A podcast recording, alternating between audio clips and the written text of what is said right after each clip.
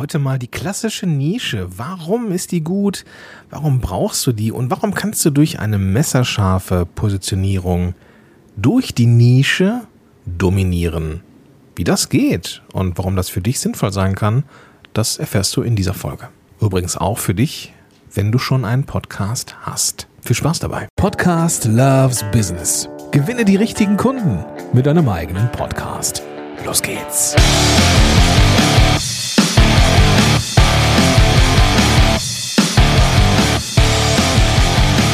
Hallo und willkommen zu einer neuen Folge von Podcast Loves Business.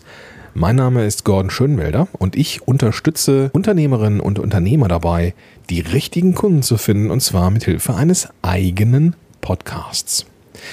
Damit das funktioniert, müssen wir auch die richtigen Leute ja mit unserem Podcast erreichen. Und das hat sehr viel zu tun mit Marketing, das hat was zu tun mit Reichweitenstrategie, das hat was zu tun mit Multiplikatoren und mit strategischen äh, strategischen Interviewpartnern. Und und und und und und und. Aber in der Basis vor allem durch eine gescheite Positionierung in der ja immer mal wieder genannten Nische.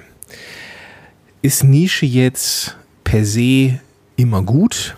Das können wir diskutieren. Aber prinzipiell ist eine Sache klar.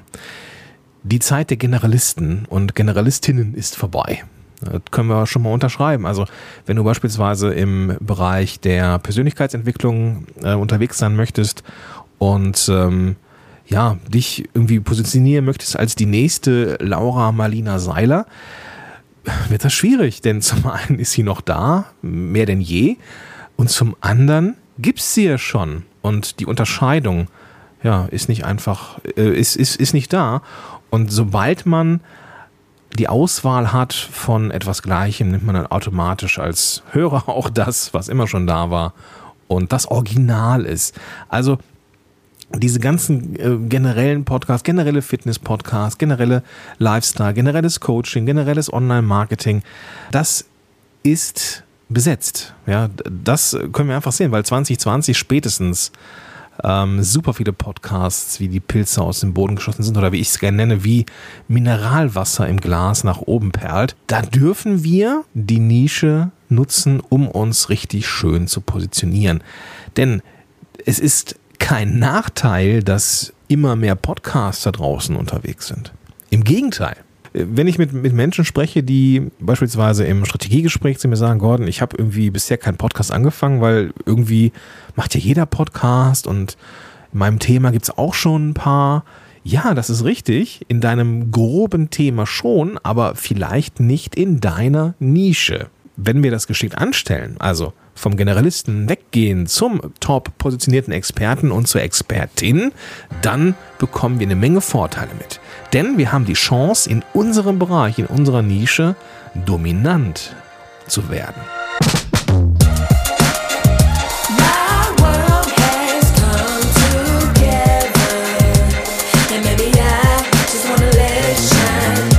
Das ist doch das, was wir wollen, ja.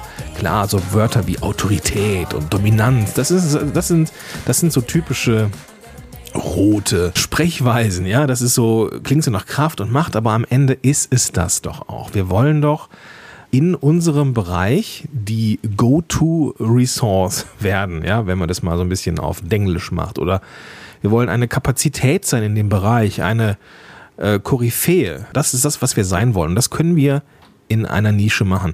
Und falls du immer noch nicht davon überzeugt bist, lass mich dir ähm, den äh, ein Beispiel geben aus dem olympischen Zehnkampf. Der gilt ja mit seinen vielen verschiedenen Disziplinen als die Königsdisziplin.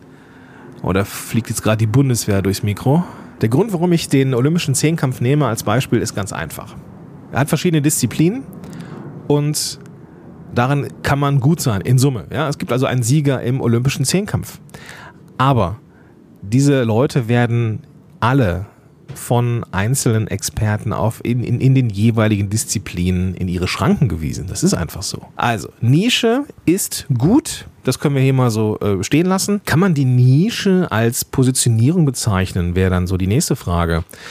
Ähm, ich habe jetzt ehrlich gesagt nicht nach Definition geschaut. Ich glaube, im Großen und Ganzen ist, ist das sehr deckungsgleich. Wie so ein, also ich stelle mir immer so ein, so, ein, so ein Kuchenstück vor, so eine Ecke, ja, dass die deine ist. Die Nische hat so einen schönen, hat diesen Charakter von, da ist links was neben mir und das rechts was neben mir im großen und ganzen Bereich, der irgendwie zu dieser wo die Nische ein Teil ist. Ja? So wie Podcast jetzt ein Teil ist von Content Marketing, Content Marketing ist ein Teil von Marketing und so weiter und so fort.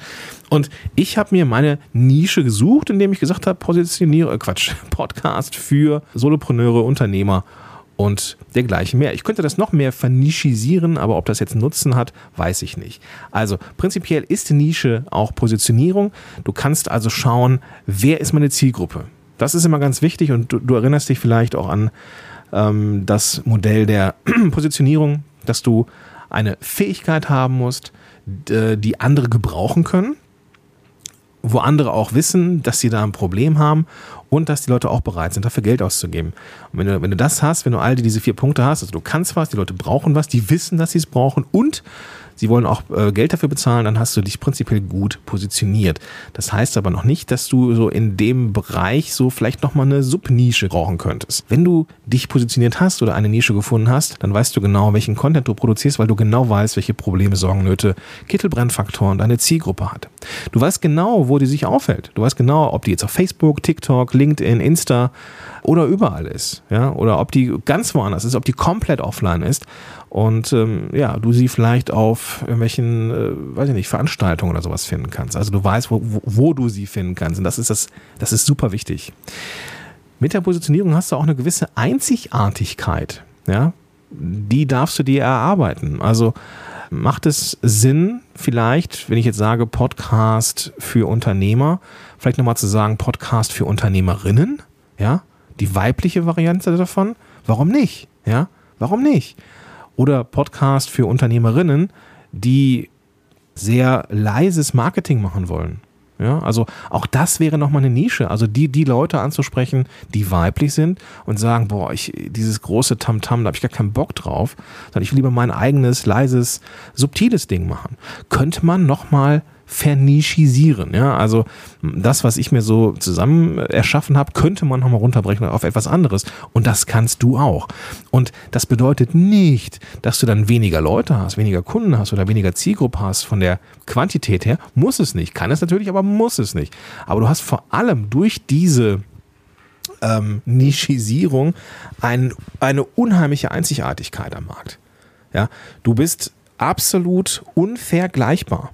Und das ist eine Chance für bessere Kunden, weil du genau weißt, ähm, du gehst mit Content raus, du zeigst deine Vision, du zeigst deine Mission, du zeigst, für wen du da bist. Und genau das, genau diese Leute werden auch zu dir kommen und du hast eine bessere Unterscheidbarkeit am Markt.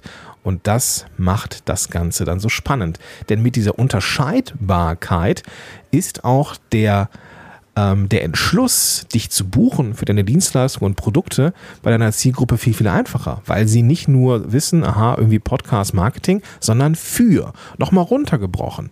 Und das kannst du in jeder Positionierung nochmal machen ohne, und das ist ganz, ganz wichtig, ohne dass du zwangsläufig Probleme mit der Quantität hast. Ja, also dieses Runterbrechen auf, auf eine bestimmte Zielgruppe ähm, in, in dieser Nische muss nicht damit einhergehen, dass du auf einmal nur noch fünf Leute, also kann, aber muss nicht mehr damit einhergehen, dass du auf einmal nur noch fünf Leute als potenzielle Zielgruppe hast. Also Chance für Wachstum. Es kann aber auch sein, dass du sagst, nee, ich möchte mit meinem Business relativ global agieren. Also, ich sag mal, sowas, wenn wir jetzt mal das Beispiel nehmen, Online-Marketing allgemein oder sowas dass du dann sagst, ja, das biete ich an, weil ich habe vielleicht eine Agentur oder ich bin, ich bin einfach so breit aufgestellt, war ich immer ähm, und willst aber jetzt in den Podcast Markt rein im Sinne von eine bestimmte Dienstleistung, ein bestimmtes Produkt, eine bestimmte Kategorie deines Portfolios anzubieten, dann kannst du auch sagen, der Podcast, den ich rausbringe, der richtet sich halt nur an eine kleine Zielgruppe. An eine klitzekleine Zielgruppe, ähm, die einen kleinen, aber lukrativen Teil meiner potenziellen Zielgruppe, ähm, ja, meiner potenziellen Zielgruppe entspricht. Ja, und das kannst du, wenn du die, wenn du die Kapazität und die Ressourcen hast, für viele, viele andere deiner Bereiche auch machen. Also wenn du jetzt sagst, okay, ich bin Agentur für Online-Marketing und unsere, weiß ich nicht, unsere besten Kunden, da wo wir am, am besten performen, ist Bereich äh, Lead-Generierung äh, und, und äh, SEO dann kannst du für Lead-Generierung und SEO jeweils Podcasts machen, obwohl du im Portfolio noch viel, viel mehr anzubieten hast. Ja? Also es kann also auch mal eine Überlegung sein, den Podcast nochmal runterzubrechen auf eine Subzielgruppe, auf eine Nische, um dann entsprechend ähm, ja, dominant zu sein und als erster oder als Erste diese Nische zu bedienen und vielleicht auch bald zu dominieren. Und es gibt, wenn ich so mit Leuten spreche, auch immer die, diese Frage, hey, wie ist denn das jetzt hier mit dem Wettbewerb? Ja, wie gehe ich hier denn mit dem Wettbewerb um? Oder, ah, ich habe da noch ein paar Wettbewerber, ich habe ein paar Leute in meinem Bereich, äh, wenn ich einen Podcast starten will, die sind auch schon da unterwegs. Wenn du dich richtig positionierst und vielleicht auch noch so eine Subpositionierung oder Nische machst, hast du bestenfalls überhaupt gar keinen Wettbewerber mehr. Oder ähm, es sind auf einmal, ähm, du hast auf einmal eine gewisse Unterscheidbarkeit drin. Ja? Und wenn du Wettbewerber hast, dann sind es auf einmal nicht mehr viele. Ja? Wenn, du, wenn du beispielsweise ähm, ja, an den Markt gehst und ganz laut kommunizierst, dass du Podcasting machst für Unternehmerinnen, die keinen Bock haben auf lautes Marketing, und mir ist bewusst, dass das irgendwie ein bisschen schräg klingt, dass du das laut kommunizierst. Aber wenn du das eben kommunizierst, dann bist du der oder die für diesen Bereich. Und dann kann es eben auch sein, dass derjenige, der sich vielleicht so wie ich an alle richtet, ähm, auf einmal sagt, nee, weißt du was, ähm, ich, ich arbeite gar nicht so gern mit Frauen, das ist in meinem Fall nicht der Fall, ähm, ich würde dir dann einfach an dich weiterempfehlen. Dann kann es eben sein, dass dieser der noch vorher Wettbewerber war, auf einmal für dich ein Zulieferer ist oder ein Kooperationspartner und so weiter und so fort. Oder ihr sagt, weißt du was, ich, äh, ich gebe dir die Leute an dich weiter oder ich empfehle dich weiter, wenn sich Männer bei mir melden oder sowas. Ja? Dass man da so eine Kooperation macht. Also auf einmal wird aus einem Wettbewerber ein potenzieller Kooperationspartner und das ist natürlich ein, eine Verschiebung des Mindsets, die gar nicht so blöd ist. Und das erreichst du, indem du dich in der Nische ja, aufstellst und zeigst. Muss es denn immer die gleiche Nische bleiben? Auch eine Frage, die oft gestellt wird. Nee, natürlich nicht. Natürlich nicht. Wenn du dich weiterentwickelst, und das ist ja beim Podcasting und generell bei Content ja immer so oder im, im, Business, du entwickelst dich weiter, du wirst ja auch schlauer, du machst Erfahrungen, du arbeitest mit Menschen, mit denen du nicht mehr zusammenarbeiten möchtest, weil du merkst, puh, das ist dann doch nicht mehr meine Rennstrecke oder ähm, ich möchte jetzt doch nicht mehr mit großen Unternehmen arbeiten, ich habe jetzt irgendwie gemerkt, hm, mir machen diese Solopreneure wieder Spaß, dann kannst du das natürlich immer ändern. Immer ist relativ, ja, weil wenn du das zu oft machst, dann wirkt das natürlich auch sehr unstet und ähm, ja, unentschlossen und halt eben nicht dominant, autoritär auf eine gute Art und Weise. Also du kannst überprüfen, was kann weg, ne? mit welchen Leuten möchte ich nicht mehr arbeiten, ähm, mit welchen Leuten möchte ich arbeiten, also wo macht das Arbeiten viel, viel mehr Spaß, ähm, von welchen Leuten wolltest du dich eh verabschieden, welche Themen möchtest du nicht mehr bedienen, welche Themen sollen dazukommen? Und natürlich verändert sich dann automatisch auch die, ähm, ja, der Wunsch. Und mit dem Wunsch der Veränderung verändert sich dann automatisch auch die Nische. Das ist dann halt einfach so. Und da gibt es dann auch oft die Frage, was ist denn jetzt eigentlich, wenn ich einen Podcast habe und ich richte mich jetzt an eine andere Zielgruppe. Soll ich den Podcast jetzt einstellen oder soll ich ihn weitermachen? Und da ist die Antwort, kommt drauf an.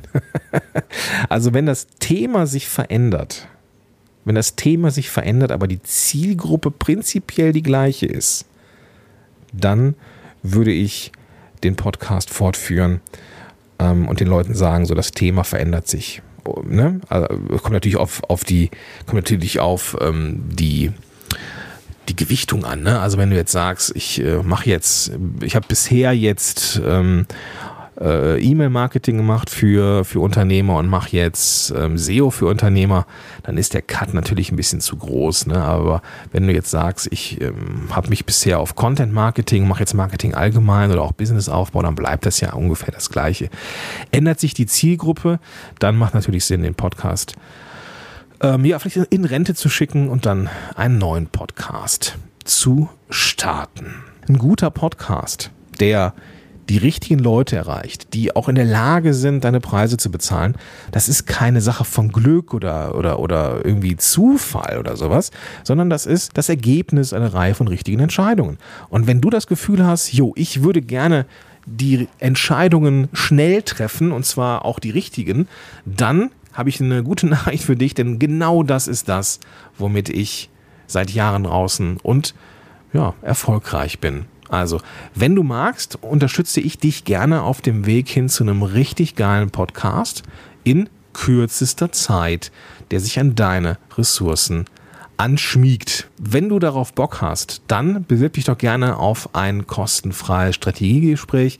Da können wir herausfinden, was deine nächsten Schritte sind, was du brauchen kannst, um diese Schritte zu erreichen und natürlich, ob und wie ich dich dabei unterstützen kann. Also, du kannst einfach auf podcast-helden.de slash Strategie gehen oder in die Show Notes und da findest du dann alle Informationen zum Strategiegespräch und ich würde mich freuen, wenn wir uns da sehen. Jetzt wünsche ich dir aber erstmal einen ganz, ganz tollen Tag, noch schöne Sommerzeiten und wir hören uns in der nächsten Folge wieder und vielleicht sehen wir uns ja in einem Strategiegespräch. In diesem Sinne, bis dahin, dein Gordon Schönmelder.